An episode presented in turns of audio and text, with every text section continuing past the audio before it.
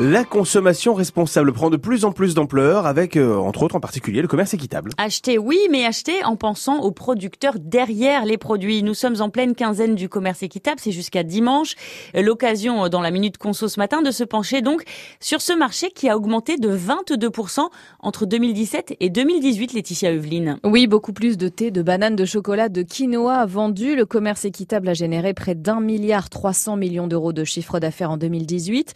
Un ménage Français sur deux désormais consomment des produits labellisés équitables, alors même que la consommation alimentaire a baissé de presque 1%. Mais équitable, ça veut dire quoi exactement? Alors le terme est défini très précisément depuis près de 20 ans euh, comme un partenariat commercial fondé sur le dialogue, la transparence et le respect qui offre de meilleures conditions commerciales et garantit le droit des producteurs et des travailleurs. Acheter équitable, c'est acheter un label. Le plus connu, celui qui couvre 60% du marché, c'est Max Avelar.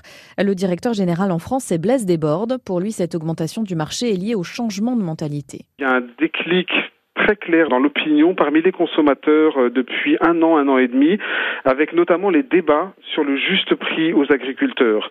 Parce que se poser la question du juste prix payé aux agriculteurs, c'est se la poser pour tous les agriculteurs du monde. Et donc, si je pense au lait équitable, eh ben, je pense aussi au café équitable, je pense aussi au chocolat de Pâques équitable, je pense aussi à acheter un bouquet de fleurs avec un label dessus. Des bouquets de fleurs, des voyages, des vêtements, des bijoux aussi. Le commerce équitable est présent sur de très nombreux secteurs. Et après une croissance de 20%, est-ce qu'on peut faire euh, encore mieux dans les années à venir aucun doute pour Blaise Desbordes de Max Avelar. En six ans seulement, les Français ont multiplié par trois leurs achats en commerce équitable.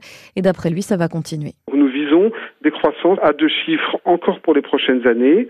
Par exemple, la banane connaît une croissance exceptionnelle. Elle atteint aujourd'hui 10% du marché français, une banane sur 10. Mais on sait, pour avoir observé d'autres marchés européens, que nous pouvons atteindre 30 ou 40% des bananes vendues en France.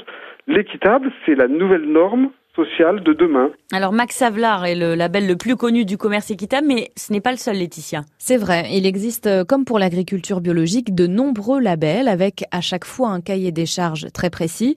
On peut citer EcoCert Équitable ou Biosolidaire qui ont la double casquette du bio et du responsable.